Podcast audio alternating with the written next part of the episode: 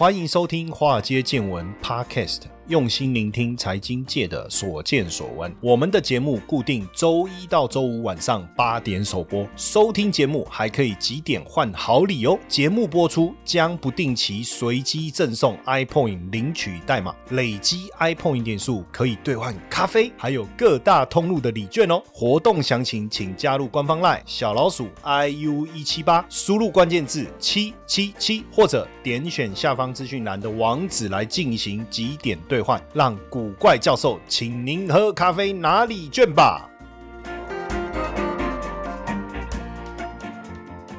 股票市场千奇百怪，见怪不怪。大家好，我是古怪教授谢承彦。大家有听过 S G 吗？哈，这个微软的创办人比尔盖茨啊，曾经讲过，他说解决疫情比解决气候变化容易。我们是觉得解决疫情不容易啊，但是他觉得比解决气候问题容易，因为全球暖化嘛，哦，气候环境越来越恶劣。哎，说真的，气候叫天象啊，对不对？老天爷啊，这个老。天爷要下雨又要刮风，这个我们哪有办法去解决，对不对？那当然，现在讲到气候这件事，怎么会扯到 ESG 哈？因为 ESG 呢叫做企业社会责任，就是最早是一九九七年由英国学者提出的啦。哈，企业你除了你如果要达到永续经营，你除了要达到企业盈利的目标，也要负担起社会责任跟环境的责任。所以 ESG 就是哪三个英文字呢？就是 environmental 哦，social。跟 governance，environmental 就是环境嘛，social 就是社会嘛，哦，那 governance 就是公公司治理，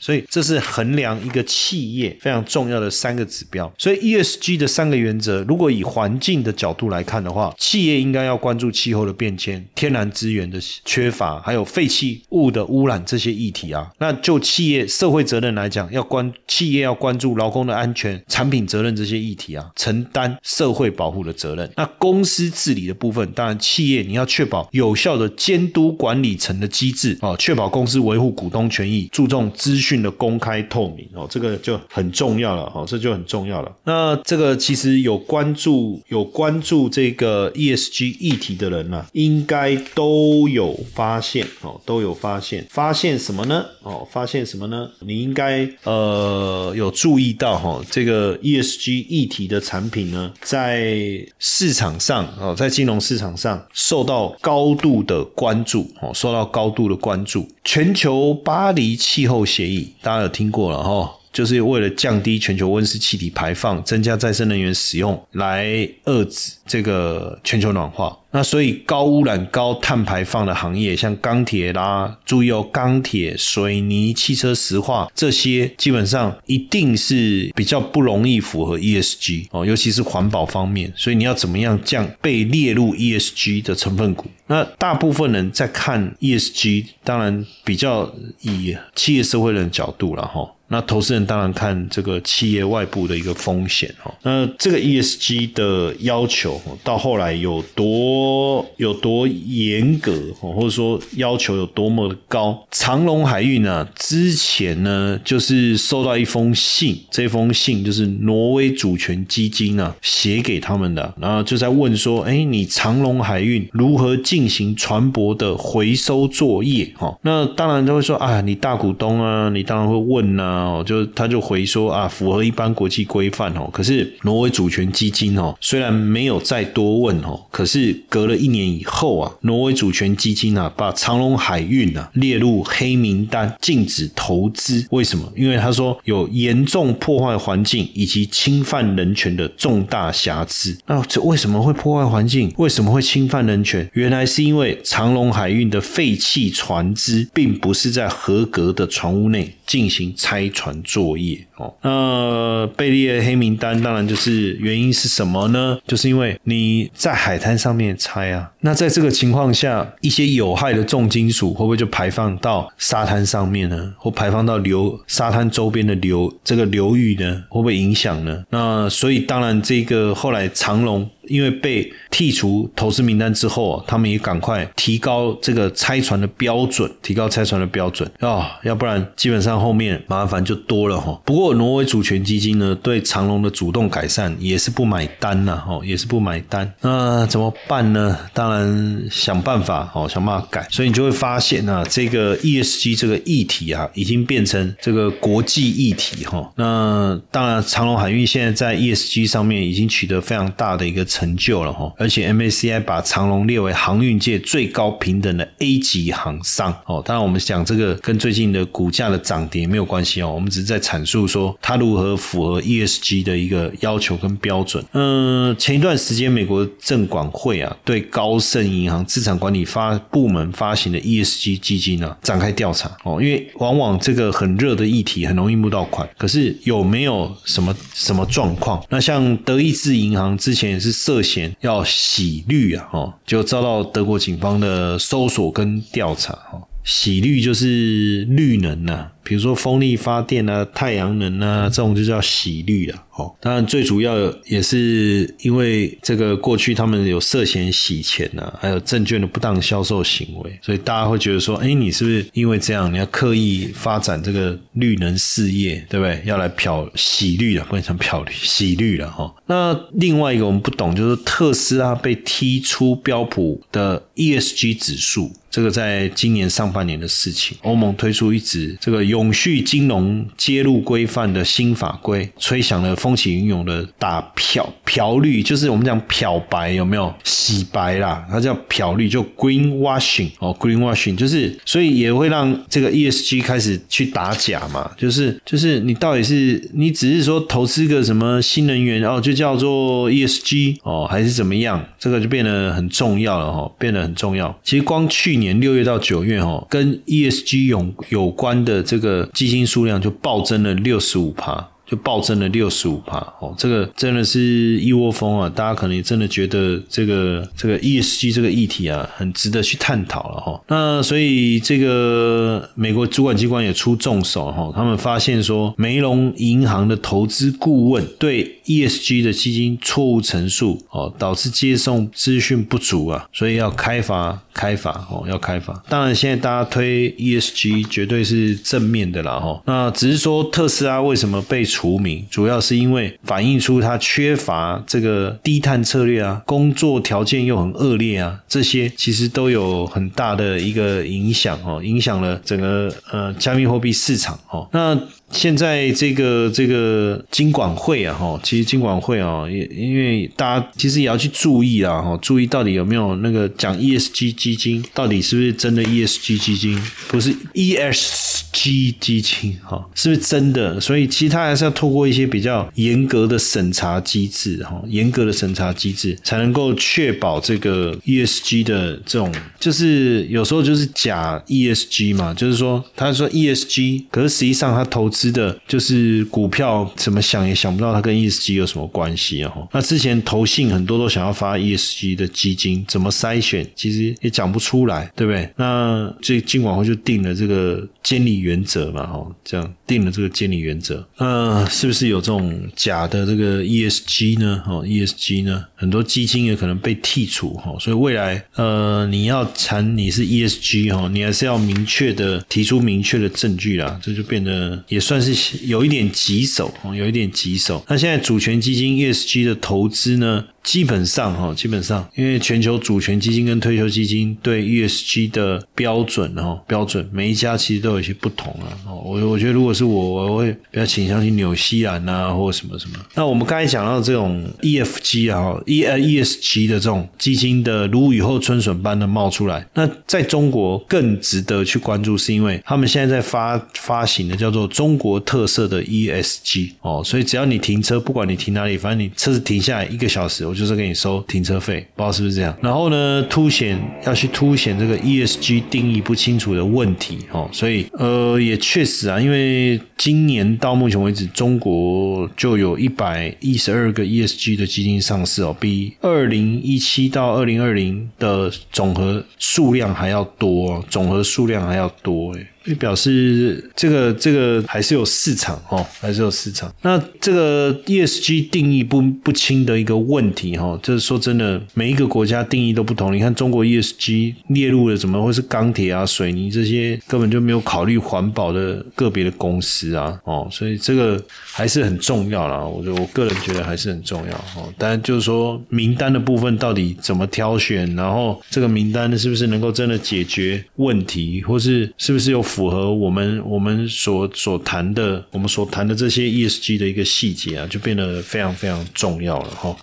来享受一场高质量的交流会吧，一同喝好酒，深聊投资，品尝浓郁巧克力，两个半小时的精彩内容，和大家分享存钱不如存币的高收益心法，投资威士忌年赚十五趴的秘密。威士忌品酒会早鸟优惠开放中，报名限额十位，先抢先赢。点选资讯栏网址或加入 LIOA 小老鼠 iu 一七八，输入关键字 ws，立刻报。报名，在应该是九月三十号了哈。在这个仁爱路，我们办了一个品酒会了。然后很多人说啊，老师你怎么又又一下子股票，一下子加密货币，现在又在搞威士忌？其实坦白讲，也也不是说一下搞这个，一下搞那个了。毕竟对我来讲，投资版就是多元嘛，投资版就是多元嘛。那什么有好，有什么地方有不错的这个机会，我就会跟同学们分享啊。那当然，你也要衡量自己的状况，或是呃自己适不适合啊。那当然，如果比如说，哎，你股票投资到一个程度了，哦，你你你开始疲乏了，或者你想要找到一个这个新的出口、出路，或者新的方向，确实可以来聊一聊啊。像呃，我们九月三十号那一天，其实威士忌确实，你如果去看全世界、全球的一个投资趋势，确实有开始对于威士忌这个部分开始有很多的一个琢磨。而且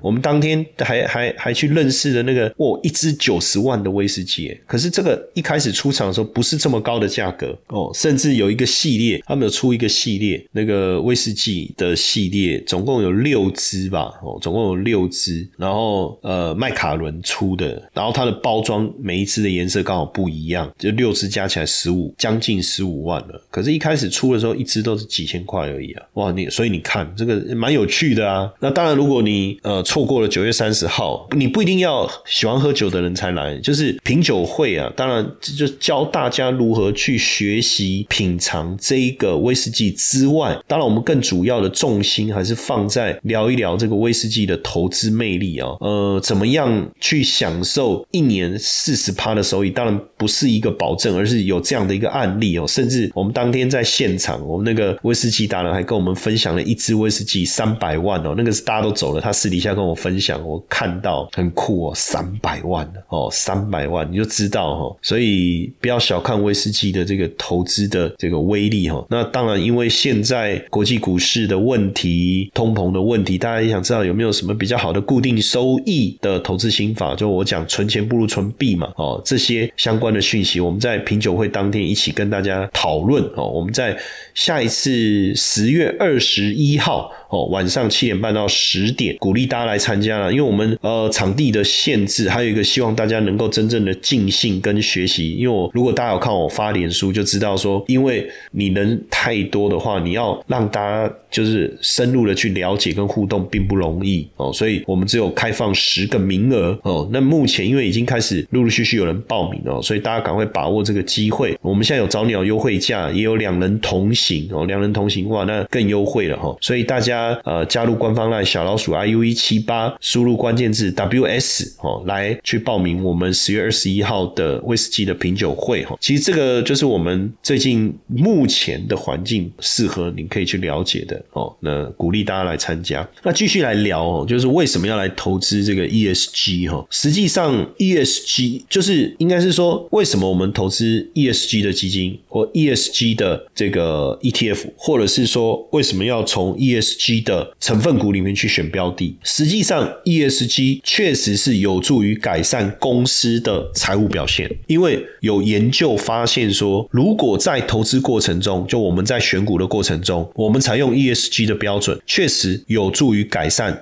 整个投资的这个状况。最主要原因是因为 ESG 跟企业表财务的表现存在正相关哦，存在正相关。什么意思？就是往往呃 ESG 的标的的公司，他们的财务表现往往比较好哦，往往比较好，但不一定是绝对，往往比较好。不是绝对，但是确实值得参考哈。那透过 ESG 的筛选，也有当然也有利于这个投资报酬率的表现呢。哦，投资报酬率的表现哦，整体来讲可以降低整个操作的一个波动哦，操作的波动。而且 ESG 的这个企业啊，除了报酬相对比较稳定之外啊，哦，在市场波动下也优于 ESG 整个表现比较落后的企业哦。这样假设我们用 ESG 来评分的话，哈，确实哈，那。当然，对我们一般人小资族来讲，你要投资 ESG 股票当然是一个选择哦。但是有些股票可能价格比较高，没关系，你可以透过这个零股的方式。可是，可是也有产生一个问题，就是说 ESG 成分股也不代表每一档都能买，或者是有没有更好的一个筛选机制。所以其实呃，也有一些基金，其实你可以去看它，它会在透就他们在 ESG 成分股里面，它可能在透过一些机制哦，再去把好的股票、值得投入的股票把把它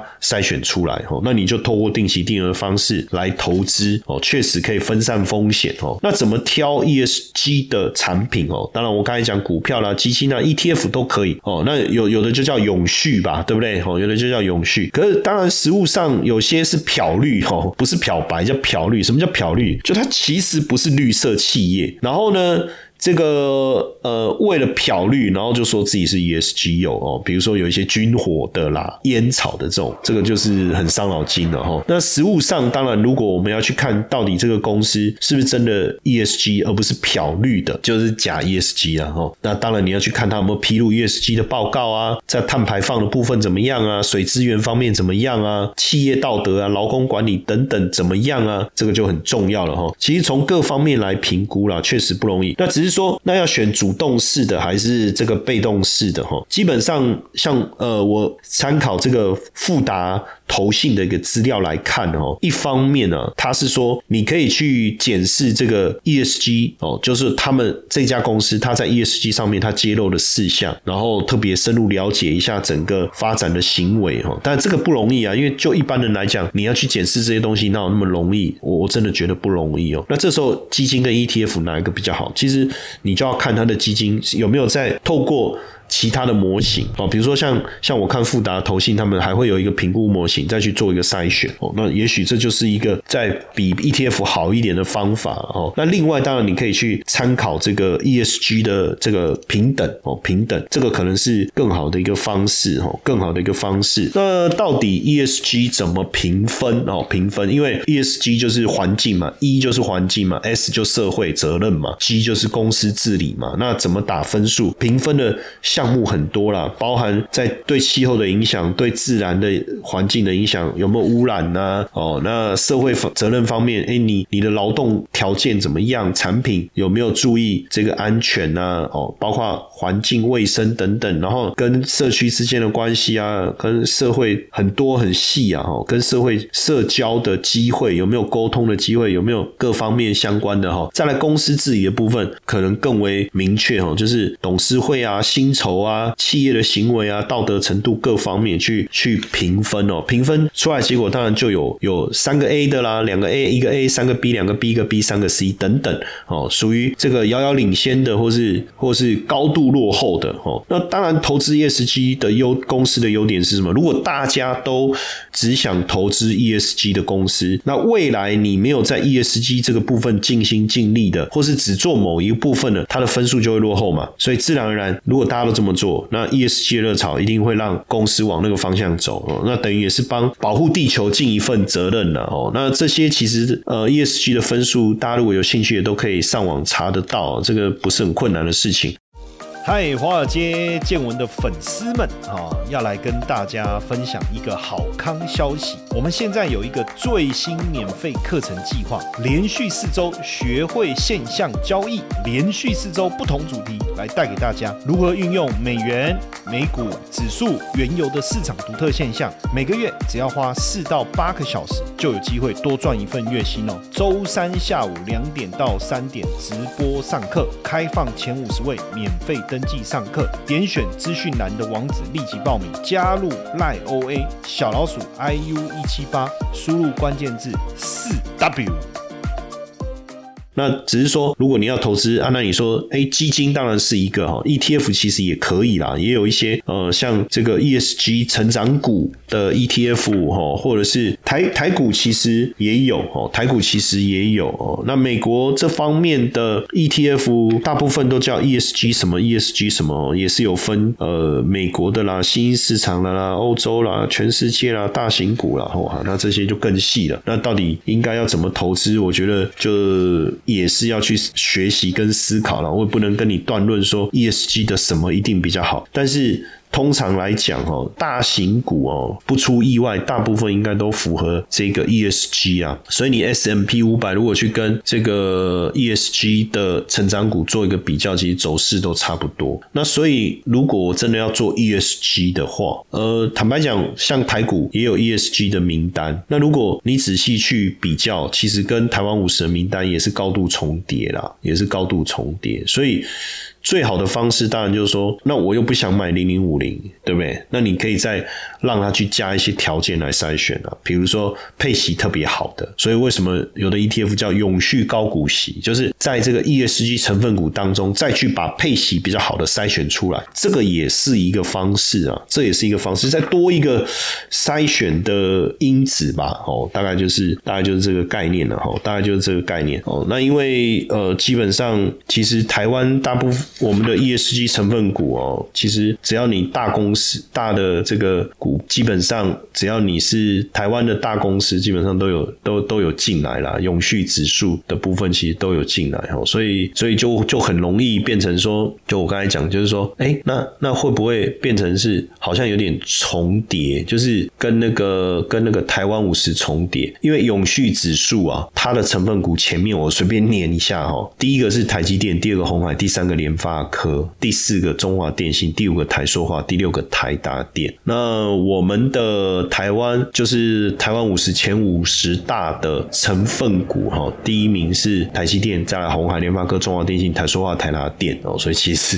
你会发现一样，对不对？所以很多人说啊，那我买永续什么什么 ESG 什么什么啊，跟买台湾五十不是一样吗？哎，确实啊，那这样干嘛给搞刚呢？给搞刚的嘛，挖来挖去，那马上挖的左手换右手。可以啊，所以我就说，如果是这样，那我就再多一些筛选的条件，好，比如说在永续指数里面，我再多一些条件，再做一次筛选，这样会不会？就比台湾五十更有意思一点哦，那或者说把台湾五十的标的再做一个筛选，大概是这个意思啦哦，就是我们所谓的因子筛选的概念哦，这个有机会哦，在因子选股这个有机会再跟大家多聊。好了，当然基本上 ESG 也确实是未来的潮流啦哦，所以未来如果股市的这个变化哦慢慢比较趋缓以后啊哦，我就鼓励大家哦，还是可以从这个 ESG，有时候大家都说怎么。选股票怎么选股票？有没有？坦白讲啊，我我觉得以前我们呃能够选股的池子啊，我们叫铺哦，比较少。但是现在有很多概念哦，像我们刚才讲的永续指数是一个概念，你可以选台湾前一百大，你可以做摩台全指股，你也可以选电子前一百，我从里面选股。因为原本上市贵公司的股票太多了，上市贵公司的股票太多了，现在上市上贵公司的股票加起来真的吓死人，你真的。很难很难去这么多，你怎么去去挑选，对不对？哦，上市还有上柜，如果要连新柜都加进来，那不得了。所以呃，现在变成如果说我们要选股，就集中呢，哦，集中像现在有台子期前一百大，当然这早期就有了嘛。台湾前五十大，这是用市值排序，就市值，市值就是股价乘以在外流通的股本。哦，市值乘以股本哦，我乘起来，这个叫市值。那这个当然如果越大，是不是一定越好？不一定啊，对不对？不一定啊。你看短基是因为它的市值大，不代表它很厉害啊，这个有可能。那所以后来当然又有了像什么发达指数啦，哦啊，可是发达指数大家搞不清楚，发达是发达指数还是阿达指数，考考不清楚哦。后后来也没有人真的在谈论。然后后来像高股息好像也不错，对不对？但是哎，它慢慢的哎，永续指数这个出来了，大家很关注，对不对？反而变成大家真的比较关注的重点。你就可以往这个地方去发展。当然，永永续指数里面的股票这么多，那你说我从里面选出来啊，它一定会涨吗？不一定。所以你就要去加一些选股的机制啊，对不对？哦，比如说你可能更要求它的营收要有所成长，哦，毛利率要有所成长，对不对？获利，其实我自己觉得啦，有时候选股一个很简单的思维就是三率三升啦，哦，三率三升，三升有幸，对不对？三率三升指的毛利率、营业利率，哦，然后呢，这个你要用税前营业利率或税后都可以，你就自己挑一个，然后三升嘛，三率既然三升，你能够刚好买在。它起涨的阶段，那就三生有幸的嘛，是不是？那什么时候它要升，你就平常就用周涨幅去排序嘛，去追踪嘛，这就是一个就很简单的事情啊，对不对？就很简单的事情啊，对不对？像最近股市跌，哎，你就发现，在永续指数里面，哎，这个。台波看它美败哦，那当然周涨幅表现不错，那我们就去看看有没有符合我们刚才讲的三绿三升嘛，对不对？然后看一下啊，没有，没有啊，没有，没有发生这个事情，那就不管它了嘛。嗯没公给告啊，就是说它涨，我一定要找出一个要买它的理由，不用啦，你坚持自己的原则，人家要买它就买它。他说搞不好有什么原因，那搞得好呢，对不对？随便啊，你坚持自己的原则哦。比看到逢涨就追哦，太辛苦了。那你跟野狗一样啊，在外面跑的跟那个野狗、公狗有没有？看到母狗就追啊，不是也是这样吗？哦，不，不用这样子，不用这样子，对不对？然后，但是你说哦，像这个，比如说，哎，尾影啊，最近一个礼拜表现也不错，涨幅也在涨，涨幅也是涨。看一下三率，哇，毛利率、营业利率，哇，税后净利率都在成长，看起来就是一个好股票。那值不值得买？剩下再过滤就简单了嘛。你看你想要从价值。型左手还是这个成长型左手嘛？如果是成长型左手，就看这个营收跟筹码嘛，营收有没有成长嘛？然后筹码有没有？法人有没有承接嘛？对不对？这就是从成长型着手嘛。那如果是价值型着手，就简单了嘛。要么看本一比，对不对？要么看值利率，值得买入。不管现行，就直接 carry，就是看你要从什么角度去切哦。股票的投资这样有个铺哦，有个选股的机制，再来剩下就是你是信奉哪一派，是成长派还是价值派？就这样子啊，股票操作其实很简单，选定了不要换，不要一下子叫成长派，一下子叫价值派。但是我这样讲好像有有失公允啊？为什么？比如说景像景气下行，然后或是在主体阶段，确实价值派比较好，但是等到景气成长阶段。成长派比较好，所以我刚才这样讲好像也不太对，就是但是你要懂得在什么时机点用什么样的派别啊，这个我想是更重要的事情，好不好？哦，希望这这个部分大家能够把这个观念建立起来。接下来就是我们今天的彩蛋时间，iPhone 领取代码 i 二九八三。